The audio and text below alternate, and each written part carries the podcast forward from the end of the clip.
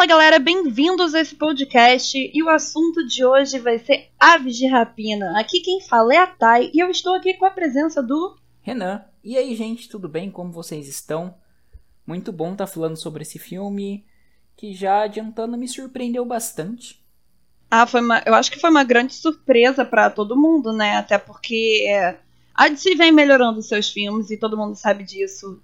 E assim, pegou todo mundo de surpresa e realmente, Aves de Rapina, se tem uma palavra aí que a gente pode definir Aves de Rapina é surpresa. De forma positiva, né? Sim, com certeza. Durante a, a, as promoções do filme, né? Ele passava uma intenção e não revelava realmente todo o seu enredo. E isso foi muito legal também. De não dar spoilers é, é. do filme. É bom, né? Porque a gente vive numa época que os trailers estão dando muitos spoilers da trama toda e do filme todo, né? Exato, às vezes a gente vai pro filme e o estúdio monta um trailer que já coloca todos os melhores momentos do filme ali e e você fala, tá, se esses momentos foram grandiosos, vamos ver o que o filme vai nos apresentar. Aí quando você vai pro Exatamente. filme, não, era aqueles momentos grandiosos mesmo, sabe? Então dá um uhum. sentimento de. Tipo, sem mais surpresas. Exato, de tipo, putz, por que vocês mostraram isso pra mim antes? Bom, Aves de Rapina, eu acho que a gente pode definir aí basicamente que foi uma segunda chance dada, né? A personagem Harley Quinn, em forma de live action, né? Interpretada pela Margot. Eu acho que dispensa qualquer comentário aqui da Margot como Harley, porque foi uma personagem. Uma pessoa que caiu. Assim, vestiu perfeitamente as luvas como a Harley Quinn, né? Que a gente conhece dos quadrinhos. Sim, sim, é. Ela teve aquela questão de não puxar necessariamente a, a característica no Esquadrão Suicida, aquela Harley Quinn clássica, clássica, mas uma um pouco mais atualizada e modificada. Ah, sim. Ela tava emancipando, né? Ah, sim, exatamente. Vai lembrar é. disso. Até o próprio nome do filme já, já passa essa intenção, né? Exatamente. Bom, e esse longa que foi da Kate Ian, né? finalmente resgatou esse lado anárquica da Harley, né? Que é uma personagem instável, que tem os problemas mentais lá dela, e a gente finalmente teve uma visão dela, né? De como ela realmente enxerga o filme. E foi uma das coisas que, inclusive, a galera ficou se perguntando para você que já viu o filme. Claro, obviamente, esse podcast vai conter spoilers, então está avisado. Essa visão que a gente tem dela do purpurinado logo ao início do filme, né? Início do longa, essa visão purpurinada, extravagante, é porque a gente precisa lembrar que esse filme é na visão da Harley. Então, por isso que é aquela coisa extravagante, mas fiquem calmos, que a purpurinagem dura pouco, não não é o filme todo, né? Exato, é só naquele comecinho que tem a cena da delegacia, que é uma cena que eu gostei bastante dela. Bom, antes da gente entrar mais a fundo na delegacia, né, vamos, vamos explicar pra galera aqui qual foi a da trama de Aves de Rapina, Harley e sua emancipação fabulosa. Seguinte, a gente percebe, obviamente, né, que é essa influência visual do Esquadrão Suicida, né, do desastroso Esquadrão Suicida, que seja pela paleta de cores e tudo mais, mas mesmo assim, Aves não perde a sua identidade, né, o que é importantíssimo frisar aqui. Exato, eles utilizam bastante do Esquadrão Suicida no sentido da, da paleta de cores neon dele, né? É a, a estética, né? Eu acredito que seja a, a estética foi, foi reutilizada. Inclusive alguns a forma de introdução também, né? Exato, e eu acho que eles acertaram como usar essa estética no filme. Sim, é, como deve funcionar, né? É, em Esquadrão não conseguiram encaixar isso direito. E aqui eles conseguiram para apresentar os personagens de uma forma é, bem diferente e descontraída. Ah, sim, e, e foi relativamente com lógica, né? Sim, A melhor notícia também é que se você não viu o desastroso Esquadrão Suicida, você não precisa assistir. Porque logo no início do longa a gente tem. Pra gente entender essa trajetória, né, da Harley, é, o filme se utiliza de uma animação narrada, né, pela própria Harley, no caso pela Margot Robbie, que explica a trajetória toda da personagem desde seu nascimento, quando ela estudou lá, teve que ir para colégio católico lá, tinha um pai problemático que vendia ela por um pack de cerveja, até a gente chegar a esse rompimento dela com o Joker, né? Exato. E isso já, isso é bom porque sintetiza toda a vida dela até ali, falando, olha, minha vida até aqui foi uma bosta. eu era PHD, eu fui estudada, eu taquei tudo pro alto por causa então, do Joker. vamos a partir daqui, por favor, sabe? Não tá melhor, mas vamos a partir daqui. Sim, e ela, e ela conversa bastante com o espectador, né, nesse momento. Não, exato. É, Só uma, a gente uma percebe que. Hum, É aquele começo que ela tá patinando na naquela naquele esporte de patins que ela sai batendo em todo mundo. Ele foi contado em um dos quadrinhos da Arlequina publicado. Então é uma Aí, referência é, tem- direta tem- aos quadrinhos. tem vários easter eggs, né, que, o, que Exato, o filme dá, né? bastante. Então, assim, pra quem leu e curte a personagem, ou mesmo não curtindo e, e gosta dessas referências, eles utilizam esses pontos do quadrinho que é uma marca dela na nova etapa, sabe? Esquecendo já aquela parte mais dependente. E eles não deixaram um- uma coisa assim tão descarada, né? Eles colocaram uma coisa mais implícita, né? Pra quem lê, sabe que tá ali, né? E eu achei isso muito legal. Exato, é um fanservice que não é tão fanservice assim, e eu achei legal. Ah, sim. Pois é. Pra muitas pessoas, inclusive, isso vai passar direito.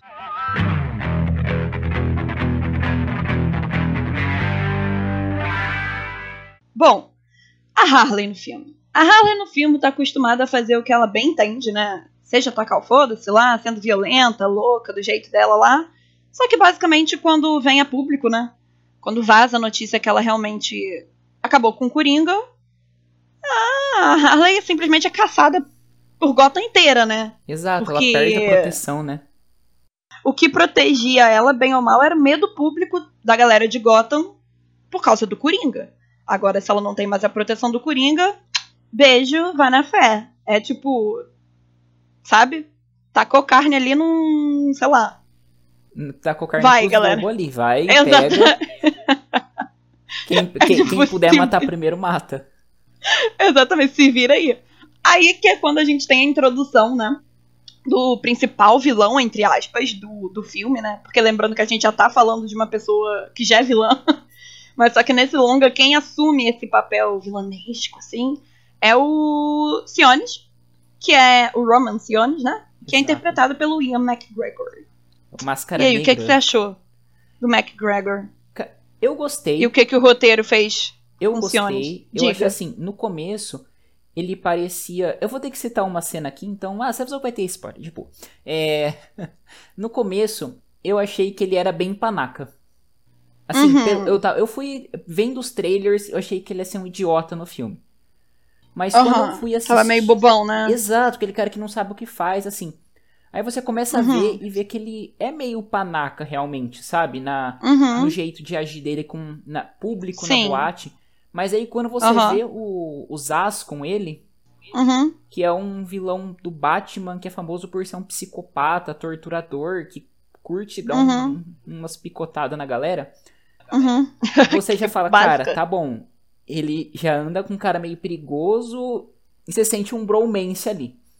Eu também senti. Não, inclusive, muito bom você ter tocado nesse ponto. Muito bom você ter tocado nesse ponto.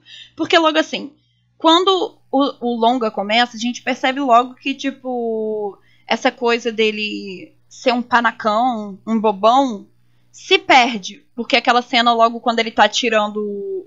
Tá fazendo os cortes, né? O Zaz tá fazendo o corte no rosto da galera, e tirando Exato. as coisas Aí lá. é o começo percebe que que- mostra a crueldade dele.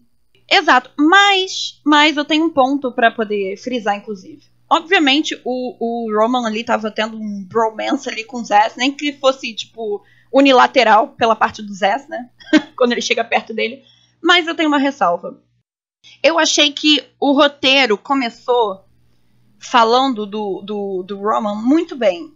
Assim, a introdução dele. Mas eu acho que o roteiro não conseguiu sustentar o que realmente é o Máscara Negra. Que inclusive esse foi um dos poucos pontos fracos pra mim do filme. Eu acho que é porque deu pouco tempo de tela pra ele como que nem os pontos que o roteiro mostrou ele com a ação de um vilão foram muito poucos. Exato, é, eu acho que que as faltou é. E não Exato. agia, por mais que ele fosse um, por mais que ele fosse o chefão, tudo. Eu acho que os dois pontos que mais deu destaque e mostrou o verdadeiro perfil vilanesco dele foi a cena do que ele manda os As cortar a família e também a cena que ele manda a mulher subir na mesa e o cara rasgar o vestido dela. Ah, sim, é que você vê o próprio potencial do Ian McGregor, né? Não, que é um baita de um ator. Ele, tipo, ele tá, tipo, todo risonho, todo panacão. Aí, do nada, eu falei, cara, eu vou ver uma... Tava tudo para ser aqui, assim... Tá? Foi uma construção muito boa de cena para criar um clima de tensão. De você não saber o que, que ia acontecer com a galera daquela mesa aquela cena foi muito bem trabalhada. Aquela cena e dele foi muito boa. cenas assim me traz uma um sentimento muito ruim, sabe? Porque uhum. é... você se bota no, no, lugar da vítima, né? Eu me você sinto extremamente incomodado em cenas que você tem aquela pessoa super poderosa ali que pode fazer o que bem entender com um outro personagem, enquanto tem outros comuns vulneráveis, só que com intenções de tortura aquela cena conseguiu passar bastante esse clima para mim, sabe? Então ali Sim, se mostra não, muito com certeza. Também. É, eu, eu só tenho esse ponto mesmo, porque eu acho que faltou, como você disse anteriormente, tempo de tela para poder ter consistência nesse roteiro de manter ele como máscara negra mesmo, sabe?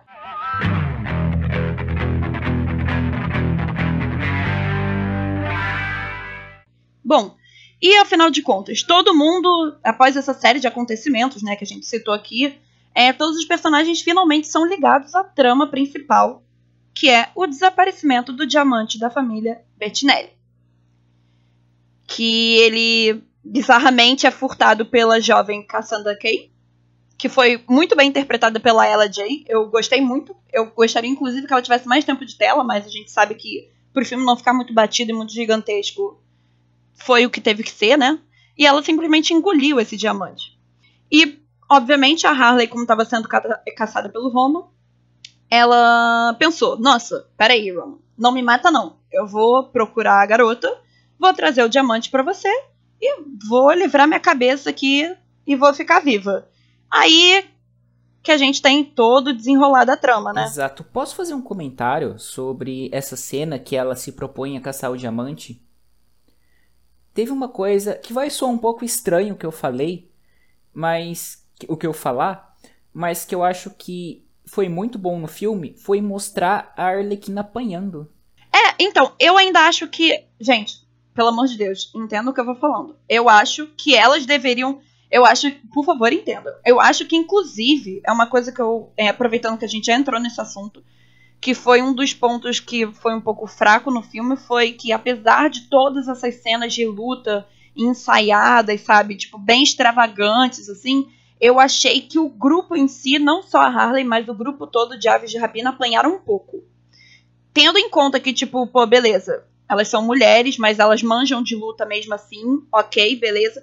Mas elas estavam enfrentando uma quantidade de caras ali, sabe? Galera de 2 metros de altura, o cara parecendo The Rock sabe? Eu acho que faltou um pouco, inclusive, delas apanharem um pouco mais, sabe? Apesar de todas elas serem berés pra caraca, sabe? Lutar pra caramba, eu achei isso muito maneiro. E, e nessa cena que o Roman bate nela, me, me remeteu bastante, de novo, ao Esquadrão Suicida, porque no, no corte original, o Coringa batia nela.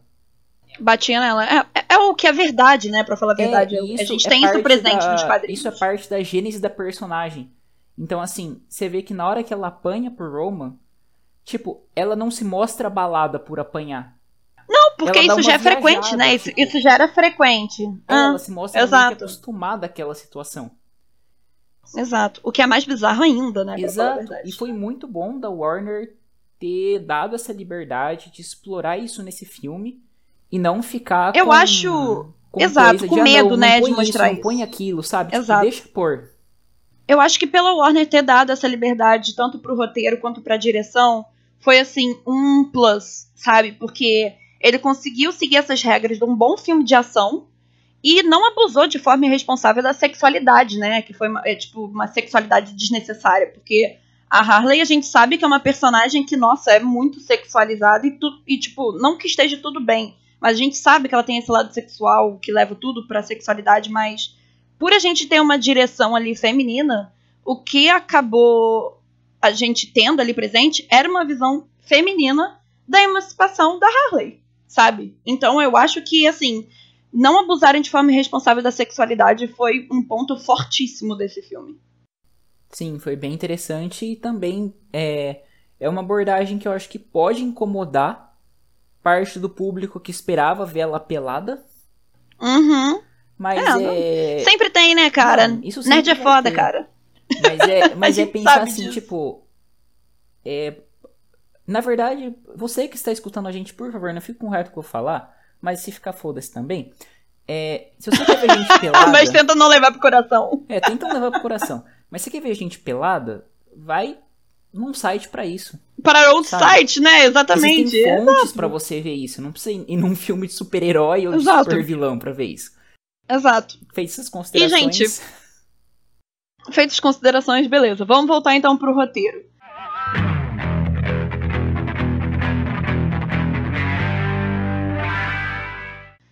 A gente já citou aqui que o roteiro realmente é mais inclinado para ação do que para os risos, mas mesmo assim o, o filme ainda apresenta alguns flashbacks, né, para poder apresentar mais um pouco mais da trama, né? Tudo bem que às vezes ele até interrompe nos momentos errados ali, sabe? Mas assim como o Esquadrão Su- Suicida, ele se utiliza de flash para poder introduzir as demais personagens, né? Com uma estética inclusive bem similar ao Esquadrão Suicida, mas mesmo assim mantendo a sua identidade, sabe? Foi uma introdução ali coesa. Você tem algo a falar sobre isso? Ah, eu achei que fez Diga as, para introdu- nós. as interrupções. Só que particularmente eu gostei das interrupções.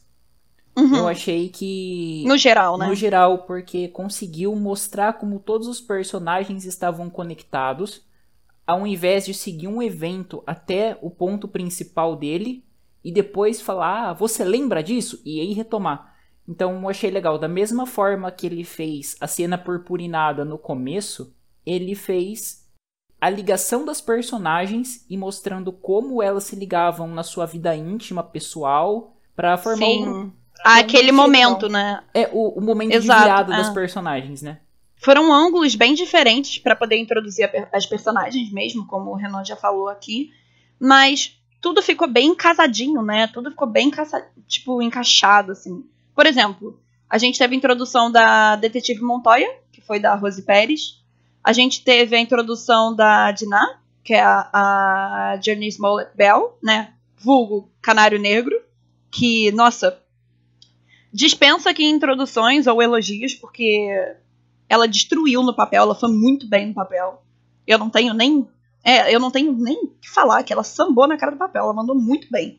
Mas, ao meu ver, aqui, Verde Tai, eu acho que quem roubou a cena dessa vez, apesar de não ter tido muito tempo de tela, foi a Mary Elizabeth Winstead, que foi a Helena Bertinelli, vulgo caçadora, né? Ou publicamente conhecida como a assassina da Crossbow. É. Ah, eu acho que ela, ela ganha esse destaque justamente por isso. Porque ela é uma, uma puta personagem foda. Que, tipo, ela ela é consegue chegar num bar e matar todo mundo, só que não sabe se Exato. apresentar. Exato. É, ela, ela, eu acho que falta um pouco dessa convivência e desse senso de humor, né? Porque foi o que ela disse ao longo do filme. Ela treinou, a vida toda dela foi movida para aquele momento dela ter a vingança. Depois que ela teve a vingança, acabou. Ela já não sabia mais o que fazer. E o senso dela de humor é meio durão, sabe? Ela não sabe muito bem como fazer as coisas ou se socializar, né?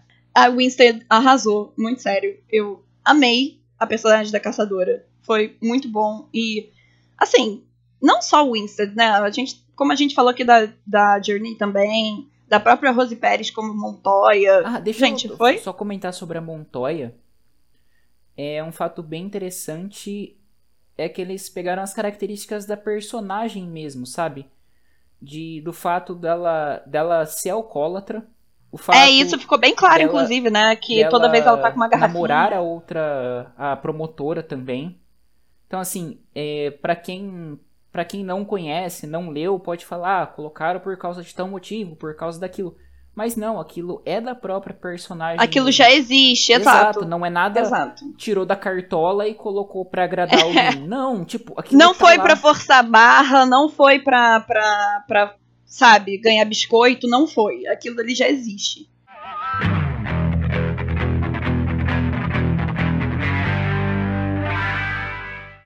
Bom, o roteiro do, de, de Hudson também, né?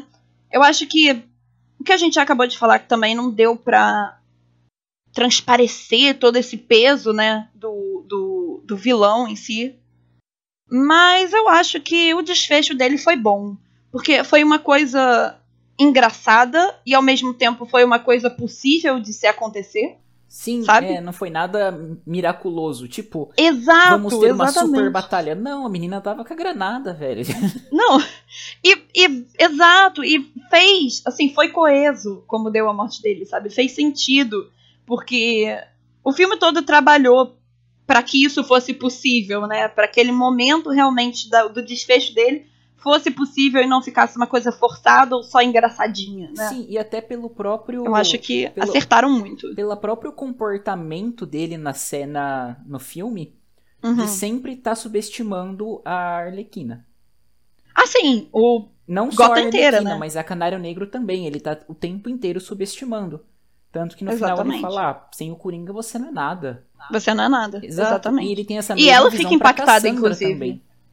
E ele tem essa Ah, visão pra e ela também fica também. impactada. Já é só uma menininha que não sabe fazer nada. Não, é- ela, ela todo momento ela é colocada pra baixo por pessoas diferentes, né, Pra falar a verdade. Só queria colocar uma ressalva aqui sobre a Cassandra. Que assim, eu achei, eu achei que ela se enquadrou no filme e, e talvez o que eu esperava dela, por ter lido o HQ assim que ela aparece, ela é uma personagem que é chamada de a órfã. Realmente ela é uma órfã na história, só que diferentemente no filme, que ela passa de lar em lar e vira uma ladra, na HQ ela ela vira uma assassina. Ela é criada por um grupo de assassinos depois que ela ela é adotada, né, por um grupo de assassinos e ela se converte, ajuda o Batman, tal. Mas é é uma personagem que é muito violenta, é bem interessante o jeito dela, tanto que ela quase não fala na HQ. E eu nos trailers fui bem incomodado com isso, mas vendo a adaptação eu achei assim, sabe? É porque foi condizente, né? Eu acho ela. que. Exato, eu acho que tiveram essas mudanças justamente pra poder ficar condizente com o roteiro. Porque eu acho que se colocassem assim. é, como de fato ela realmente é mais quieta, sabe? Eu acho que não ficaria legal, sabe? Não cairia bem no filme. Apesar de saber que ela realmente é assim.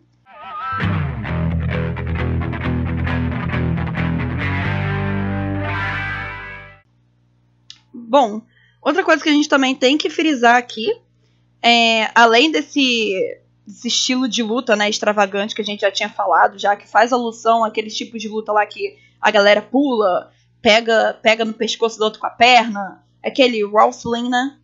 É, wrestling é tipo pega na perna, pega no braço, vira o braço, faz uns paranauê muito doido aí. A gente teve cenas muito girl power e que não forçaram a barra, né? Tipo, Avengers, por exemplo, naquela cena quando apareceu todas as mulheres. Aquilo dali foi só pra colocar cena girl power. Só que aquilo não foi coeso. Todas as cenas de girl power que a gente teve nesse filme foram totalmente coerentes com a trama. Sim, exato. O, é, só fazendo uma comparação breve com a cena da, das mulheres que você falou do filme da, da Marvel, ali ficou muito claro porque era uma guerra e do Claro, nada claro, todas as é. mulheres decidiram se juntar num ponto e ir pra cima. Pra um canto. É. Aham. Ó, galera, esquer... homem esquerda, mulher direita. Tem tipo. E vai. Não. Aí você fala, tá, mas eles estão em quantos lutando? Separando a turminha, separando a turminha. É, é o, o clube do Bolinha, Ai, o Luzinha vai, ataca, tá? Ah. Aí, tipo, Ah. aqui não, foi uma construção mais natural. Uhum. E que nem você falou, isso não deixou forçado. Exato. E eu acho que é importante também a gente falar que não esqueceram que a Harley realmente é uma vilã, né? Que ninguém ali é flor que se cheire. Ah, não, exato. Tanto O que- todas são violentas. O que em Esquadrão Suicida a gente não teve, que era só assassino, mas era tudo assassino bonzinho. Em compensação, aí agora em Aves de Rapina a gente realmente teve uma Harley vilã, uma, uma, uma delegada aí alcoólatra, cheia dos problemas, entendeu? A Canário, tipo, trabalhada no foda-se, e a caçadora assassina mesmo. Fria. Acabou. Eu acho isso bem importante. E, Graças a um bom Deus, a Warner manteve isso, né? Fiquei com medo de cortarem. Não, é, man- mantiveram as características é, e uma Pra quem viu Esquadrão e gosta de referências, tem a hora que ela vê o pôster do Boomerang, né? Ah, sim! É, aproveitando a deixa, a deixa que você deixou. é, a gente agora, pra encerrar o podcast, a gente vai falar agora das referências, né?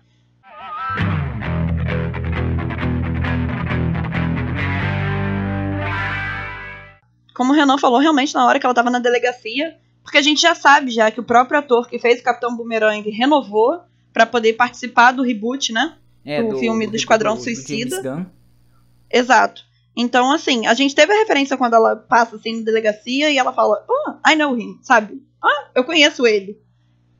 E era o Capitão Boomerang. E entre outras referências, né? A gente teve a referência desse cartaz. A gente teve até uma referência ali que ficou bem implícita, inclusive, da Harley, no melhor estilo, no melhor estilo Eutônia. Eu não sei se você viu, Renan, mas é um filme onde a Margot Robbie inter interpreta uma patinadora, né? Não, É. esse eu não, não assisti. É, exatamente. Então, assim, tiveram essas referências também. A icônica canção Barracuda, né? Não, não Que só ela, né? Começou a tocar. Não, acho- Começou a tocar, eu me lembrei, meu Deus, Shrek 3. Não, também, Barracuda é bem característica. E ela, ela cria todo um clima ali na cena. E eu falaria também que a trilha sonora do filme foi muito bem colocada em todos os pontos, assim. Ah, foi. Eu não tenho nada Concordo. do que reclamar Inclusive- da trilha sonora. Não, inclusive eu tenho um ponto bem engraçado, porque você sabe a primeira cena onde a, a Canário aparece cantando Man's World, sabe, do James Brown? Sim. Logo no início? Então, eu não sei se vocês sabem, mas ela falou numa entrevista recentemente que foi a primeira vez dela cantando em público. No caso, ela sempre foi cantora de banheiro, sabe, de chuveiro. Ela nunca tinha cantado em público, o que é bem louco, né? Porque a voz dela é bizarramente linda. E, cara, a produção só tinha perguntado pra ela: e aí, Journey, você consegue cantar? Ela falou: sim. E nem pediram pra ela fazer um teste de voz nem nada do tipo. Ela só respondeu: yeah, yeah, sure. Tipo, vamos. E ela cantou só uma musiquinha do James Brown, né? Só.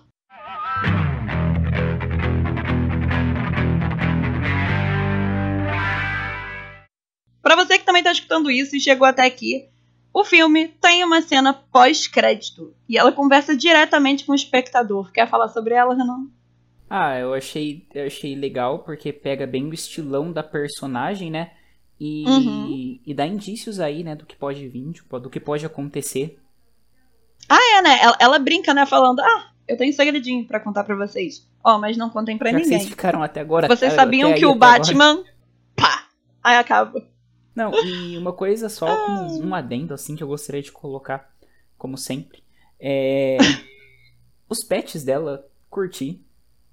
A hiena, Ah, eu a também! hiena Não, e o castor ela tem. Bruce. Ela tem Bruce, cara. É uma hiena chamada Bruce. Foi sensacional. Não, achei muito legal, porque é um, é um bicho extremamente agressivo, né, ali no ambiente dele e tal, e com ela é um cachorrinho. O que é engraçado é que na hora que ela tá interagindo com o Bruce, né, com a hiena, e ela começa a rir, é engraçado, porque hienas riem, né? Aí a hiena fica rindo também, e eu fico, caraca, E ela gerou uns bons do, momentos do ali de empalhado. comicidade. É, o castor. Cara, essas cenas foram muito ponto positivo pro filme. Sim, com certeza. Foi um momento ali que ah, não é que não, não acrescenta nada, mas é um momento que mostra um pouco mais da personagem, o ambiente dela. E, e é bem válida, bem divertida a cena. Assim, eu acho que, que nada ali foi introduzido de qualquer jeito. Eu acho que por isso que o roteiro se mostrou bem consistente, sabe? E eu acho que por isso que tá todo mundo saindo bem satisfeito com Aves de Rapina.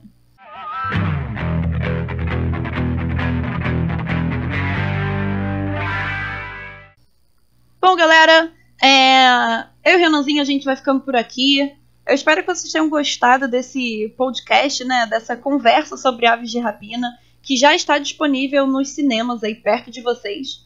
E é claro, não deixem de seguir a gente aqui no Spotify, ou se você está escutando a gente aí no YouTube, deixa aquele comentário e aquele like aí no canal do Megascópio. E é isso, né, galera? É a gente aí, se vê gente. da próxima vez. Um grande beijo E, e até a próxima. até a próxima.